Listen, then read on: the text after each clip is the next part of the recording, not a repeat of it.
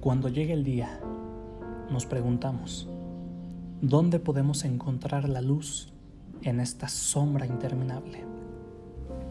La pérdida que llevamos, un mar que debemos vadear, hemos desafiado el vientre de la bestia.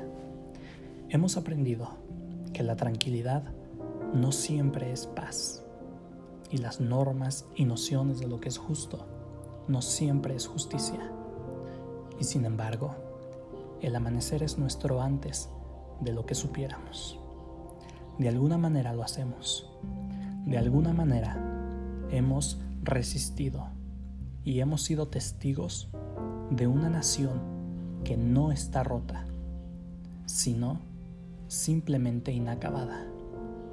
Nosotros, los sucesores de un país y una época en la que una chica negra, flaca, descendiente de esclavos y creada por una madre soltera, podemos soñar con convertirse en presidente solo para encontrarse recitando por uno.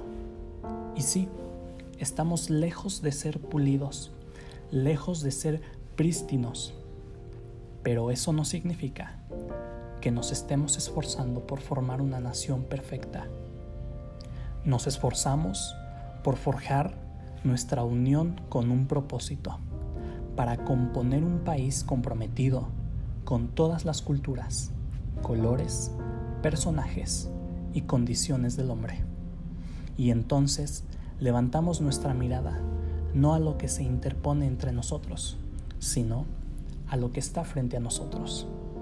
Cerramos la brecha porque sabemos que, para poner nuestro futuro primero, primero debemos dejar a un lado nuestras diferencias. Dejamos los brazos para poder extendernos los unos a los otros. No buscamos daño para nadie y armonía para todos. Que el mundo, al menos, diga que esto es cierto. Que incluso mientras lloramos, crecimos. Que incluso mientras nos duele, lo esperábamos. Que incluso cuando estábamos cansados, lo intentamos. Que siempre estaremos atados juntos, victoriosos. No porque nunca más volveremos a conocer la derrota, sino porque nunca más sembraremos división. Las escrituras nos dicen que imaginemos que todos se sentarán debajo de su propia vida e higuera y nadie los atemorizará.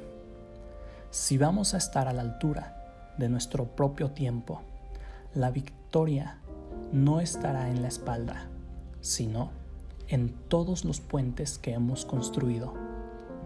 Esa es la promesa del claro, la colina que escalamos, si tan solo nos atrevemos. Es porque ser estadounidense es más que un orgullo que heredamos, es el pasado en el que entramos y cómo lo reparamos.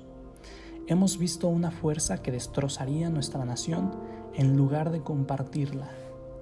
Destruiría nuestro país si eso significara retrasar la democracia.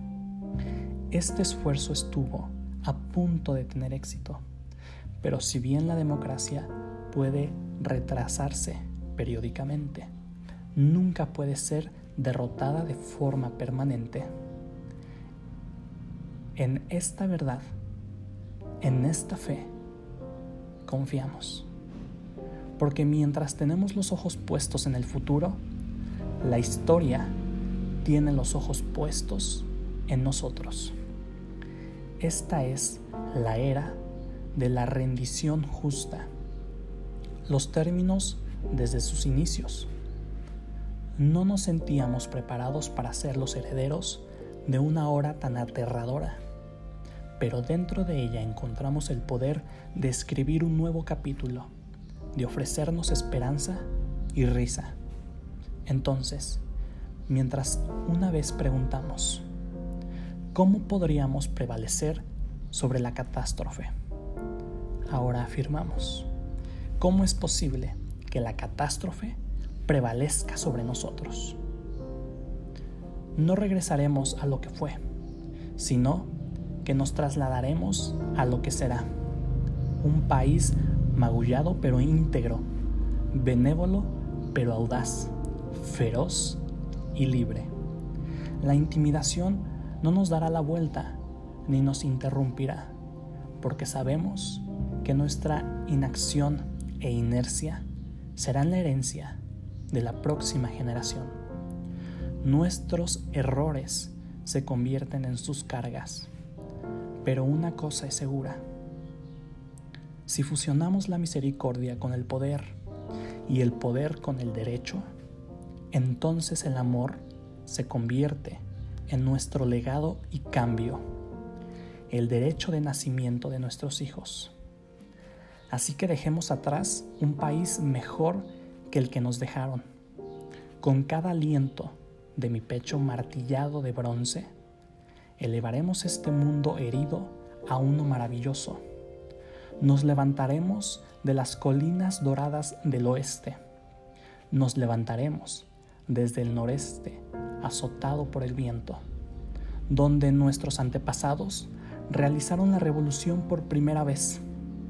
Saldremos de las ciudades bordeadas de lagos de los estados del medio oeste. Saldremos del sur tostado por el sol. Reconstruiremos, reconciliaremos y recuperaremos. En cada rincón conocido de nuestra nación, en cada rincón llamado nuestro país, emergerá nuestro pueblo, diverso y hermoso, maltrecho y hermoso cuando llega el día, salimos de la sombra en llamas y sin miedo.